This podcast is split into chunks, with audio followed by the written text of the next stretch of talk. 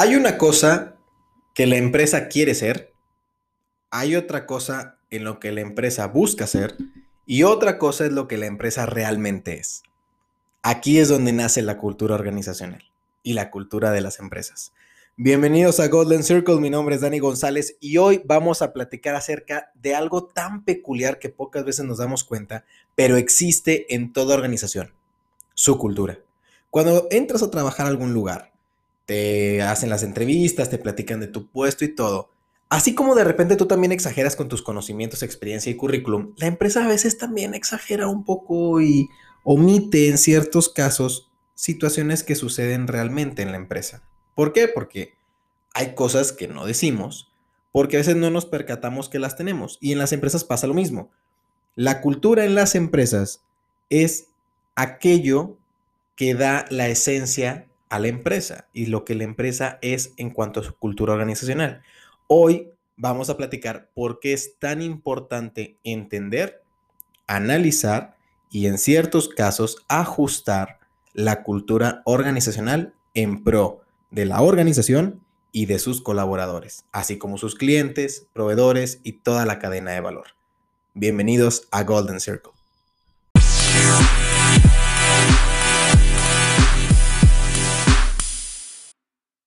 Empecemos a platicar acerca de cómo funciona la cultura organizacional. Y si nunca habías escuchado este término, permíteme describirlo un poco para ti. La cultura en las empresas o la cultura organizacional es algo intangible que da pie a entender cómo es que funciona la empresa en una manera social, ¿ok? Como ustedes saben, todas las sociedades tenemos culturas. Hay cultura mexicana, hay cultura europea, e incluso si nos vamos a la cultura mexicana, hay una cultura muy diferente entre la gente que vive en el norte, la gente que vive en el sur y la gente que vive en el centro.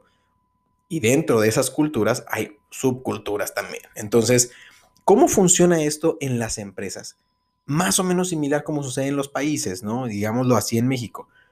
Cuando una empresa tiene una cultura, esa cultura nos dice cómo es que trabajan, cómo es que se percibe adentro de la organización entre supervisores, jefes, directores y también cómo esa cultura organizacional se percibe a la externa. ¿Ok? ¿Cómo se forma la cultura organizacional? De acuerdo a Edgardo Robledo Ruiz, que tiene un libro que se llama Desarrollo Organizacional, Enfoque Convergente de Investigación-Acción, él en su libro habla acerca de las paradigmas del paradigma social humano, los valores del desarrollo organizacional y la definición de la consultoría en, cuanto a estos, a estos temas. Y una de las cosas que Edgardo dice dentro de su libro es que la cultura organizacional es clave para poder entender cómo podemos mejorar dentro de esta empresa, ¿ok? Hay muchas metodologías y muchos eh, formatos o estilos para llevar a cabo un cambio o una generación de cultura, pero es un hecho que la cultura organizacional nace desde el puesto más alto de la jerarquía. ¿Qué quiere decir esto? Un empleado de primera línea no va a poder generar la cultura en la empresa. ¿Por qué? Porque la cultura en la empresa se está viendo guiada por quien es dueño o director de la empresa en algunos casos, cuando son empresas muy grandes, a lo mejor por parte del board, ¿sí? Y, todo este consejo que, forma la empresa. Entonces, teniendo esto como, como clave, que la cultura organizacional es algo intangible, es algo que le da la identidad a la organización y a sus colaboradores, así como a manera externa, y que nace a raíz de el dueño, director o board, ¿sí? o consejo de, de la empresa, tenemos entonces que entender que de la misma forma va a afectar.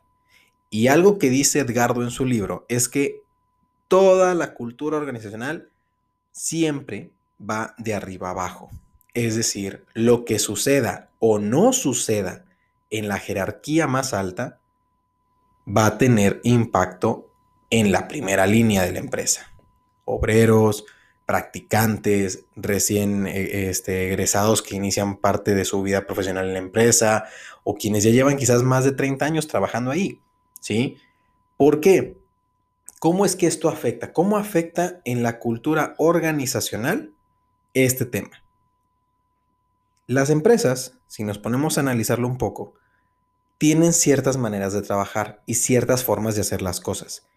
Y eso rara vez cambia. Pero una de las cosas en que afecta es que cuando la cultura organizacional no prevé la relación con los colaboradores, los sentimientos, la manera de trabajo, el ambiente laboral, las formas de hacer en sí la operación, va a tener una consecuencia no muy grata con quienes están dentro de la organización.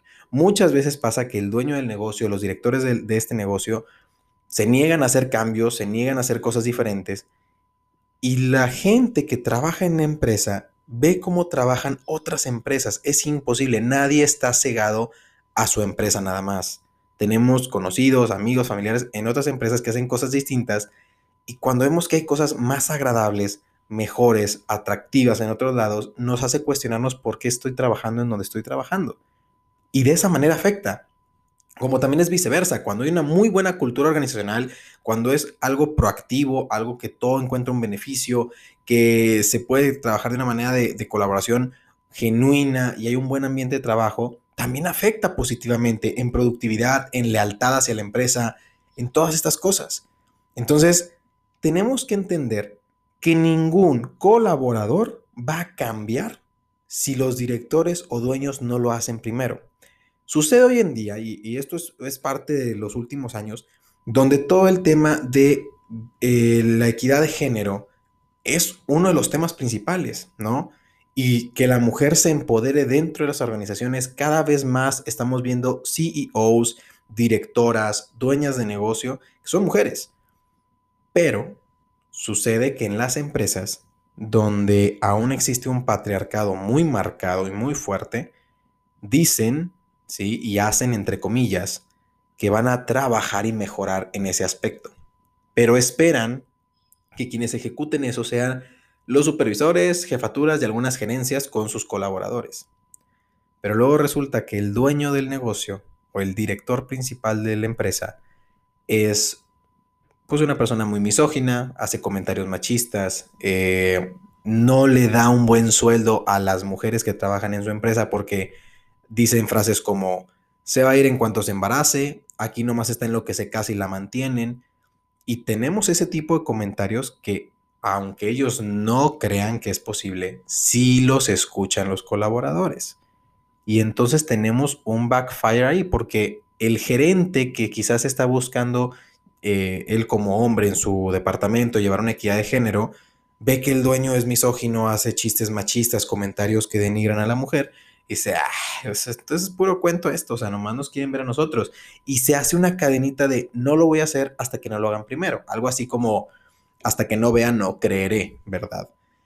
Y eso tiene una, una repercusión muy fuerte porque cuando el dueño del negocio, el director, el board, no son quienes inician estos cambios de cultura, nadie lo hace. Vamos a un ejemplo que platicamos, el caso del episodio pasado, en el caso del home office ¿Cuántas empresas en México no había ya con un supuesto horario flexible o home office, entre comillas, pero nadie lo hacía porque el dueño o el director no lo hacía?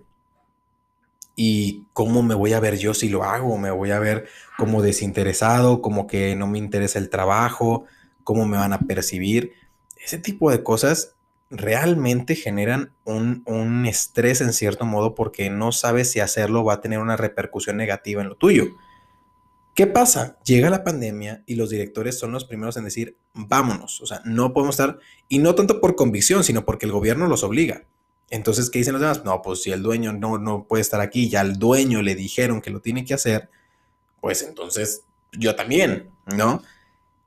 Y no se trata de eso. Si queremos realmente empezar a tener un cambio en la cultura organizacional donde exista una mayor lealtad tanto de la empresa a los colaboradores como los colaboradores hacia la empresa, si queremos ver más productividad, si queremos tener mejores resultados, conseguir mejores marcas, mejores récords, tenemos que empezar a cambiar el switch desde arriba. Y quizás tú que me estás escuchando no tienes un puesto de jerarquía alta, pero eso no te detiene a no proponer, que ese es el siguiente punto. El interés individual de cada uno de nosotros en las empresas es clave para poder cambiar la cultura organizacional. A pesar de que la cultura organizacional nace de la jerarquía más alta, no quiere decir que tú no puedas proponer cosas, que tú no puedas tener la oportunidad de hacer una propuesta, de generar algún proyecto. Quizás lo aprueban, quizás no, pero con la duda no te quedaste. Y empezaste a generar ruido, empezaste a generar espacios de diálogo quizás para discutir temas que son necesarios discutir y cosas que van a ir en pro de la compañía. Entonces, que no te dé miedo esos cambios. Si tú ves que en alguna empresa similar a la donde tú trabajas hacen ciertas cosas que benefician en la productividad, en el ambiente laboral, en la efectividad, en resultados, y crees que los puedas aplicar donde tú estás, proponlo. Tiro no tirado es tiro fallado. Siempre recuerda eso. Entonces, cada vez que tú estés sintiendo que en la cultura organizacional de tu empresa, la manera en que trabajan, en que conviven, en que se llevan, en cómo es este diagrama de flujo en que la organización corre y el sistema organizacional corre, tú crees que hay áreas de oportunidad que se puedan mejorar, dilas, proponlas. Siempre es bueno trabajar con gente proactiva y que el hecho de que lo aprueben o no no sea razón para que tú dejes de proponer, ¿ok? Porque también tenemos que tener en claro algo. Ninguna empresa que está estática en su cultura va a generar cambios. ¿Ok? Muchas veces pasa que las empresas quieren hacer cosas diferentes, se quieren poner a la moda, empresas que quieren seguir tendencias, pero no tienen una razón de ser, ¿sí? Y realmente no están cambiando su cultura, solamente se suben a tendencias, se suben a modas, pero no existe una razón en sí genuina del por qué están haciendo lo que están haciendo.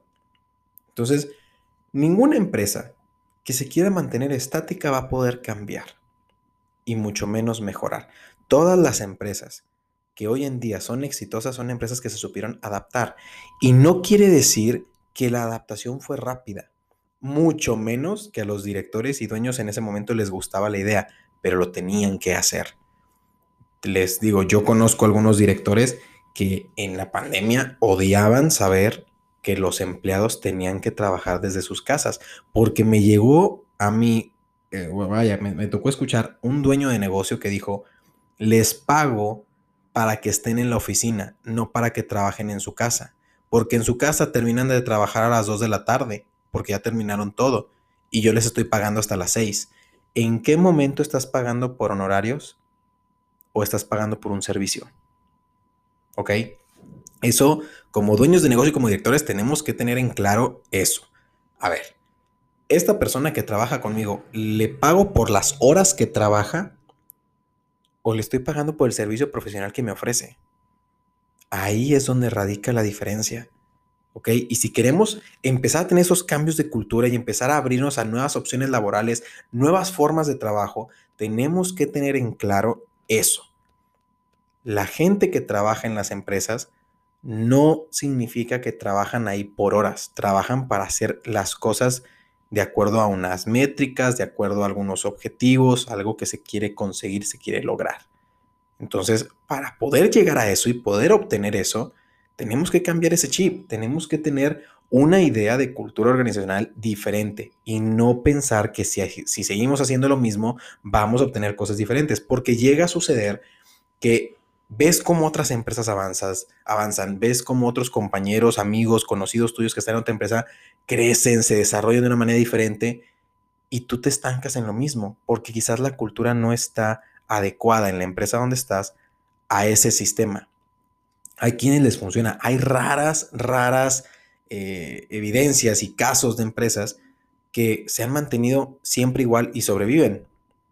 Y sí, sobreviven, mas no se desarrollan, no avanzan, no crecen, no, no se vuelven de mayor impacto. Todas las empresas que quieren llegar más lejos tienen que ajustarse a ciertos cambios, tienen que cambiar en procesos, tienen que cambiar en estrategia, tienen que cambiar en planeación y tienen que cambiar su cultura organizacional.